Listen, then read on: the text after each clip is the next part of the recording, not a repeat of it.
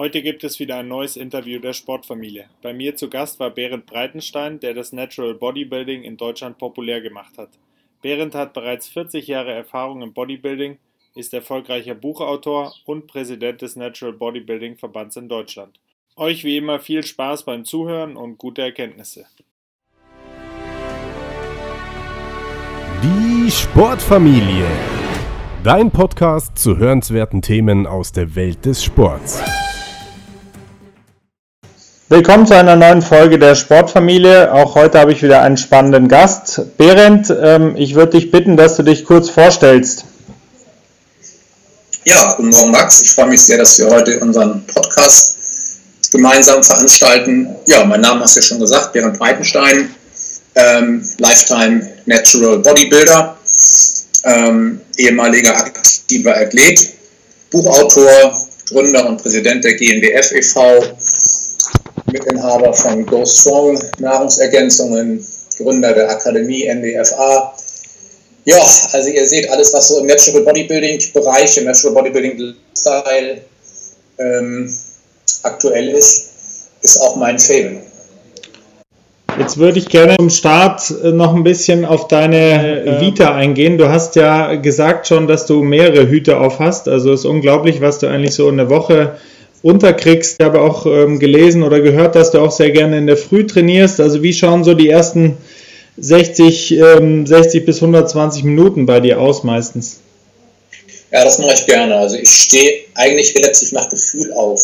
Das ist in der Regel so um, kann aber auch manchmal halb fünf sein und wenn es wirklich viel zu tun ist, auch um vier, aber das vermeide ich eher. Also sagen wir um fünf Uhr, dann mache ich mir erstmal einen schönen starken schwarzen Kaffee sortiere meine Gedanken am Schreibtisch und mit den ersten Schlucken Kaffee merke ich, wie die Energie in den Körper und Geist kommen und dann ähm, mache ich ungefähr je nach Arbeitsanfall, sage ich mal, zwischen 30 und 90 Minuten E-Mail-Korrespondenz mhm. und dann mache ich mich auch auf den Weg ins Gym und trainiere an vier Tagen die Woche mit Gewichten und versuche auch immer noch ein bis zwei Tage die Woche Cardio einzubauen, alles früh morgens nüchtern wohlgemerkt ähm, manchmal verbinde ich das auch gerne, so wie ich es früher gemacht habe, mittlerweile ja auch schon viele, viele Jahre her. 1992 war meine erste Trainingsphase, dann fahre ich gerne auf dem Fahrrad ins Studio, bin dann schon aufgewärmt und kann auch dann den Rückweg als Cooldown nutzen. Ist deine Woche immer gleich strukturiert vom Aufbau? Ja, die sind relativ ähnlich.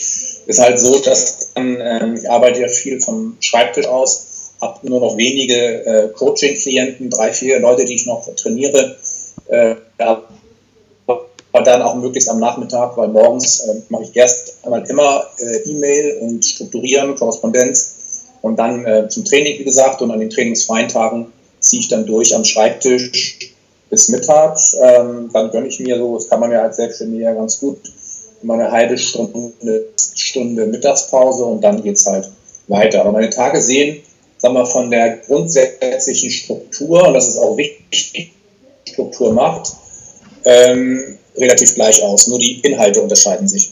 Du hast ja sehr früh angefangen, du hast auch sehr, sehr viel Erfahrung, hast bestimmt schon sehr viele Trends auch miterlebt. Ähm, du hast ja vor der Volljährigkeit sozusagen angefangen. Gab es da eigentlich ein, ein Erweckungserlebnis? Äh, hast du in Zeitschriften gestöbert? Hast du irgendwie ähm, Fernsehsendungen geschaut, die dich begeistert haben und ähm, wolltest das dann auch haben, die, die, den guten Körper oder was war da das, ähm, das eigentliche Erweckungserlebnis dahinter? Das als Kind immer als zu dick empfunden, zu füllig und ähm, auch gerne, sogar mit 10, 11, 12, habe ich angefangen, Superhelden-Comics zu lesen. Mein bevorzugter Superheld war Batman und in einer Ausgabe eines Comics habe ich den mal gesehen, wie er da mit Hand trainiert hat. Und dachte, wenn der so einen guten Körper hat, dann muss ich auch mit Handeln trainieren. Und dann ging es halt los. Ne? Wo kann ich denn, da war ich 13, wo kann ich denn jetzt trainieren? Das ging natürlich noch nicht. Ich war noch zu jung für die Studios hier. Ähm, mein Vater und ich sind hier in vielen Studios in Hamburg durch die Gegend gezogen. Und ähm, das war erstmal nichts. Dann haben wir das erstmal aufgegeben. Dann habe ich halt Liegestütz gemacht und Klimmzüge und so weiter an Bäumen und eine Tür. Klimmzugstange für zu Hause gehabt und ein Studio habe ich dann aufgenommen. Und da habe ich dann mit 14 Jahren angefangen, richtig im Gym zu trainieren. Ich hatte allerdings vorher schon zu Hause auch eine Handelbank von meinen Eltern geschenkt bekommen, die haben mich da immer auch gut unterstützt. Aber mit 14 ging es dann richtig im Studio los. Danke nochmal an dieser Stelle an Wolfgang Franke, das war mein erster Trainer und einziger Trainer, den ich hier hatte. Fürs erste halbe Jahr. Danach habe ich alles äh, autodidaktisch mir beigebracht. War echt eine schöne Zeit. Ja, ich finde ganz spannend die Rolle, die ähm, deine Eltern da eingenommen haben, weil ich könnte mir vorstellen, dass das äh, nicht immer so ist, dass wenn man in den frühen Jahren äh, mit Bodybuilding ums Eck kommt, ähm, dass die Eltern einen da unterstützen. Ich sage mal so, meine Eltern haben gesagt, Junge, ähm, Sport ist wichtig, guck mal, was du für eine Sportart machst. Und meine Eltern haben mich an wirklich viele Sportarten rangeführt. Das ging von Fußball über Tennis, über Reiten, sogar Volleyball und Handball und Schwimmen waren mal dabei, war aber alles nicht so meins. Und als ich dann eben meinen Sport, sag ich mal, sofort gefunden hatte, eben das Gewichtstraining, Bodybuilding, da sagten sie, okay, du willst Bodybuilding machen. Ähm, das Thema Doping war kein Thema, war auch für mich nie ein Thema. Und das habe ich auch meinen Eltern gesagt. Ich habe dann nämlich ähm, relativ früh angefangen, Muskelmagazine zu lesen. Ich kann mich noch gut erinnern, äh, daran erinnern, an eine, äh, auf eine Hinfahrt ins Gym. Da musste ich ja, wie gesagt, mit der S-Bahn fahren. Und ähm, an einem Bahnhof habe ich dann einen Kiosk, das meine erste, überhaupt meine erste Muskelmann, äh, Muskelmagazin-Ausgabe gesehen. Auf dem Cover war Dave Jones, ein farbiger Athlet, leider schon verstorben. Drei D-Mark war das, glaube ich, damals. Auch von meinem Taschengeld. Hoch begeistert. Aber in diesem Magazin, unter anderem auch dann in der Sportrevue, wurde tatsächlich immer auch das Thema Doping schon mal angeschnitten. Und da war ein Artikel damals in der Sportrevue, begrabt mich, aber bitte mit Muskeln, der wirklich auf die Gefahren dieses Dopings eingegangen ist. Und deswegen war das für mich nie ein Thema. Wirklich, war nie ein Thema. Ich habe dann auch noch viele andere Erlebnisse mit ähm, Sportskollegen gehabt im Studio, die unschön waren. Ich habe meinen Eltern immer diese Sorge genommen, dass ich jetzt Bodybuilding mache und mit Anabolika vollknalle, sag ich mal. Und das war es mir auch immer von Anfang an wollte ich das auch nicht. Ich wollte immer gesund bleiben, weil ich mich eben zu dick fand als Kind, wollte meine Ernährung gut einstellen und einen guten Körper kriegen. Und das Drupping habe ich eigentlich, äh, war für mich nie, war für mich nie ein Thema, auch später nicht. Viele Jahre später, war ich 38 bei meinem ersten Profi-Wettkampf oder 33. Ähm, auch da war das Thema Doping für mich nie ein Thema. Aber ich hatte nie äh, von meinen Eltern äh, Steine in den Weg gelegt bekommen. Ich konnte also da frei wirken. Jetzt hast du ja dein ähm, ja, Steckenpferd schon erwähnt, mehrfach. Also ist ja das natürliche Bodybuilding, was ich auch total klasse finde, was, was glaube ich viele Leute auch ähm, anspricht. Wahrscheinlich heute, heutzutage sogar noch mehr wie früher. Was würdest du denn sagen? Du hast gemeint, ähm, du bist natürlich öfters damit in Berührung gekommen, nicht ähm, äh, also wurdest wahrscheinlich auch öfters mal gefragt und ähm, äh, wahrscheinlich konnten sich einige Leute nicht erklären, dass du solche so einen Muskelaufbau Aufbau auch hinkriegst ohne äh, Substanzen. Haben sich denn die Gyms aus deiner Sicht, und du bist ja wirklich jemand, der das beurteilen kann, haben sich die stark verändert hin zu einer mehr natürlichen Betrachtung des Ganzen oder gibt es diese Veränderung nicht? Eine sehr gute, aber auch eine sehr komplexe Frage in der Antwort. Ähm, ich fange mal an mit, mit der Studiolandschaft hier in Hamburg. Ich kann das jetzt äh, eben aus eigener Erfahrung beurteilen. Als ich angefangen habe, da war ich wieder 13, 14 Jahre alt, da gab es noch keine großen Ketten wie heutzutage. Äh, es gab halt wirklich privat geführte Studios. Ich selber war natürlich auch dann in einem. Die machten morgens um 10 Uhr meistens auf hatten abends bis 22, 23 Uhr maximal geöffnet und dann ging es wieder los. Also da, das waren so privat geführte Studios. Und damals wurde ich von dem Studiobesitzer gefragt, dass ich, ob ich ihn einmal für einige Stunden vertreten könnte im Studio, weil er mal kurz weg musste. Da kam ein Neumitglied rein, der wollte neu, der wollte neu eintreten. Dann habe ich die Unterlagen gesucht für, die, für den Vertrag, mache die Schublade auf in diesem Studio und sehe da Anabolikum. Denke ich, Mist, was ist das für ein Scheiß hier? Das ist gar nicht mein Ding. Ne? Und äh, also Anabolika war natürlich immer schon verbreitet und ich selber habe eben auch äh, Sportskollegen wirklich im eigenen Leibe erlebt. Wenn du keine Anabolika nimmst, wirst du nie Mr. Hamburg Junior. Der mir das gesagt hat, der hatte halt extreme Steroidakne auf dem Rücken, hat Nasenbluten während des Trainings, aber hatte auch enorm große Muskeln. Also insofern, äh, aber das, dann habe ich ihm gesagt, na und, dann werde ich eben kein Mr. Hamburg Junior. Und ähm, die Studiolandschaft hat sich natürlich extrem verändert. Also es gibt auch immer mehr große, große Hallen, große Ketten und so weiter. Dann hast du noch Nischenunternehmen, so kleinere geführte Studios oder eben auch Studios, die auf ein spezielles Image spezialisieren. Ähm, aber die ganze Entwicklung im äh, Bodybuilding und dann, sag ich mal, ich darf ja, ohne jetzt äh, unbescheiden zu klingen, mich auch als zumindest als Mitbegründer des Natural Bodybuildings in Deutschland bezeichnen, als der Natural Bodybuilding immer populärer wurde und immer weiter populärer wird, auch heutzutage noch, ähm, ist natürlich auch das Bewusstsein für diese Problematik immer weiter mh, hm, gestiegen. Ähm, kannst du dir das erklären, dass man so viel aufs Spiel setzt, ähm, nur um, sag ich mal, den Muskeln größer zu kriegen? Was sind da die, äh, die Triebfedern? Ja? Ist das, ähm, ist das die, die Eitelkeit ähm, oder ist es, ist es die Industrie, die das vorgibt? Warum fühlen sich die Leute nicht bei Natural Bodybuilding ähm, oder dazu viel mehr hingezogen? Ja, also erst einmal auf, dein, auf, auf den ersten Teil deiner Frage zurückzukommen. Ähm, ich irgendwie scheine ich ja zu polarisieren. Was meinst du, was ich schon für E-Mails bekommen habe? Du bist ein Lappen und du hast doch gar nichts erreicht und du, du, bist, du bist doch kein Bodybuilder, siehst aus wie eine Wurst und so weiter. Kennst ja solche Sprüche. Mhm. Wie gehst du damit um? Wie gehst du eigentlich mit deinem Selbstbild um?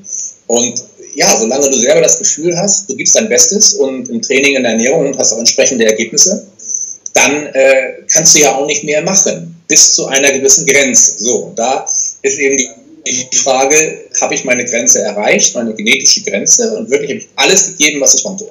Und wenn du dann sagst, jetzt will ich auch mal mit verbotenen Substanzen nachhelfen, dann ist es deine persönliche Entscheidung. Ähm, ich selber kann das nicht nachvollziehen, weil für mich ist immer die Gesundheit von Körper und Geist an erster Stelle. Und wir alle wissen um die möglichen Nebenwirkungen von Dopingsubstanzen, physisch wie auch psychisch. Ich glaube, es ist auch viel teilweise Unwissenheit. Und äh, gut, wenn jetzt Athleten da sind, die, sag ich mal, in der Weltspitze sind und damit auch ihr Geld verdienen und ihre Existenz haben, dann müssen sie sich halt wirklich überlegen, ob es den Preis wert ist. Ne? Ich habe mal einen Athleten gesprochen, der sagte, ich zünde wirklich die Kerze von beiden Enden aus an. Hm. Und wenn ich nicht, wenn ich nicht den und den, den Titel gewinne, ist es auch egal sterbe ich halt, aber ich gebe halt alles, was ich kann, auch ähm, wenn das der Preis ist, dann ist es halt so. Also für mich ist das nicht nachvollziehbar. Lass uns mal wegkommen von dem Doping hin zu äh, positiven äh, Aspekten oder anderen Aspekten. Ich habe ja auch gelesen, dass du, ähm, du hast ja Ernährungswissenschaft studiert. Ähm, da gibt es ja auch, mhm. ähm, wie sag ich mal, jedes Jahrzehnt eine andere äh, Sau, die durchs Dorf getrieben wird sozusagen. Und du hast sicher schon viel viel von äh, bösen Kohlenhydraten, ähm, schlechten Fetten und andersrum äh, gehört. Was ist denn für dich äh, besonders ja, auffallend ähm, gegenüber deinem damaligen Studium, was sich da wirklich verändert hat? Also gibt es zum Beispiel auch Lerninhalte konkret, die, die du so für dich gar nicht mehr als richtig betrachtest? Also definitiv gab es äh, für mich persönlich Fehlinformationen in meinem Studium. Damals hieß es immer, äh, wenn du als Sportler, Leistungssportler erfolgreich sein musst, musst du viele, viele Kohlenhydrate essen. Ja. das habe ich gemacht und ich sah aus wie eine, wie eine Wassertonne, wie so ein Wasserfass und ja. nicht wie ein Bodybuilder. Und das war eine klare Fehlinformation. Und ähm, natürlich muss man auch hier sehen, wie ist der Stoffwechsel. Ne? Weißt du ja, es gibt die Ektomorphen, Endomorphen, Mesomorphen, die Hartgänger, die Softgänger, die hatten, habe ich irgendwo in einem Muskelmagazin mal eine Editorial gelesen von einem bekannten Athleten, der sagte, die Spitzenathleten essen vor Wettkampf sechs Wochen nur noch Fleisch und Gemüse. Ich habe es ein bisschen abgewandelt, habe dann noch ein bisschen Haferflocken morgens nach dem Training gegessen und so weiter auf meinen Körper. Und das hat bei mir super angeschlagen. Also Reduktion der Kohlenhydrate, äh, Vermeidung von kurzkettigen Kohlenhydraten, äh, der richtige Zeitpunkt der, des Kohlenhydratverzehrs eben direkt nach, also circa 30 bis 60 Minuten für mich nach dem Training, am Abend weniger Kohlenhydrate. Also Kohlenhydrate ist für mich ein ganz interessantes Thema, Stichwort Insulin, Insulinspiegel niedrig halten, Fettabbau, ähm, ja. Zählst du deine Kalorien oder bist du eher, ähm, sagst du eher, von den richtigen Sachen kann man nicht genug essen? Ich habe nie Kalorien gezählt. Wenn ich gemerkt habe in der Wettkampfvorbereitung, das ging nicht schnell genug mit dem Fettabbau, habe ich die Kohlenhydrate noch weiter reduziert. Ich hatte immer viel Eiweiß auf meinem äh, Speiseplan. Und wenn ich gemerkt habe, dann in der Offseason, ich wurde zu dick, also die Hosen passten nicht mehr, habe ich auch wieder die Kohlenhydrate reduziert. Also ich bin da immer nach Gefühl vorgegangen und nach dem Spiegelbild. Und wie gesagt, Spiegelbild und Hosenbund, das waren meine einzigen, einzigen äh, Überprüfungsinstrumente. Du siehst ja auch viel, wenn welche Fehler ähm, denn andere Leute, die dir gleich ins Auge springen, machen. Also ich sag mal, äh, Ernährung, fehlendes Warm-up, falsche Übungsausführung zu schnell. Da gibt es ja ein ganze, ganzes, ähm, ganzes Universum an Fehlern. Welche sind denn für dich eigentlich am prägnantesten, wenn du Leute beobachtest?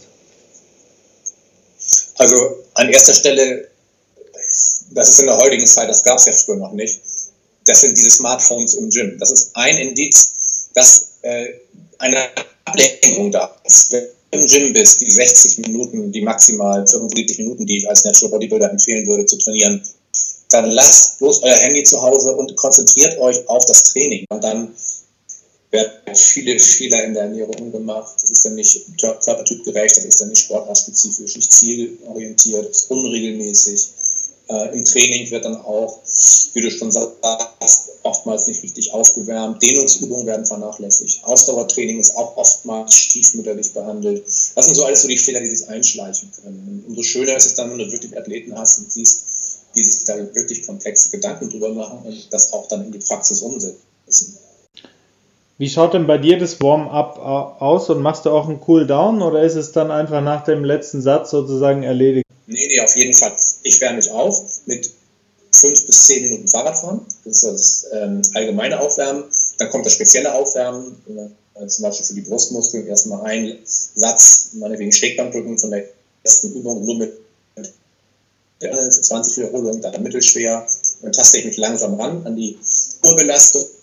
Auch immer zwischen zwei Übungen, wenn ich wechsle, doch nochmal einen leichten Aufwärmsatz von der Folgeübung, weil es eben doch wieder eine andere Bewegung ist. Als Beispiel Schrägbankdrücken, äh, fliegende Bewegung, leichten Satz fliegende Bewegung und dann volle, volle Pulle im Training und Cooldown ebenso. Fünf Minuten Fahrradfahren und circa fünf Minuten Dehnungsübungen für die im Training zuvor äh, belasteten Muskelgruppen. Und dann erst unter die Dusche, heiß, kalt, Wechseldusche, äh, Aminosäuren und dann halt Essen.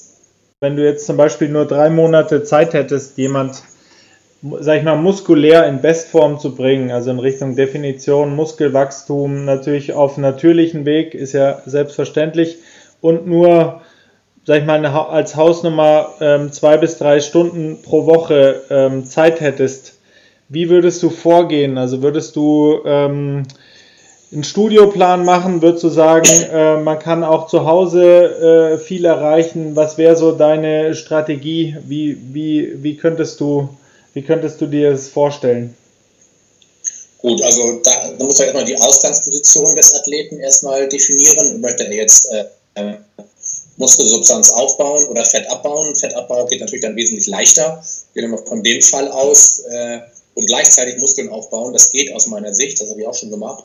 Erstmal die Ernährung, das ist A und O. Entsprechenden Plan erstellen, das heißt die Nährstoffrelation ähm, definieren, insbesondere die Kohlenhydratzufuhr Struktur, dann den Tagesplan zur Ernährung auf die Tageszeit des Trainings abstimmen und dann das Training an und für sich zwei bis drei Stunden die Woche.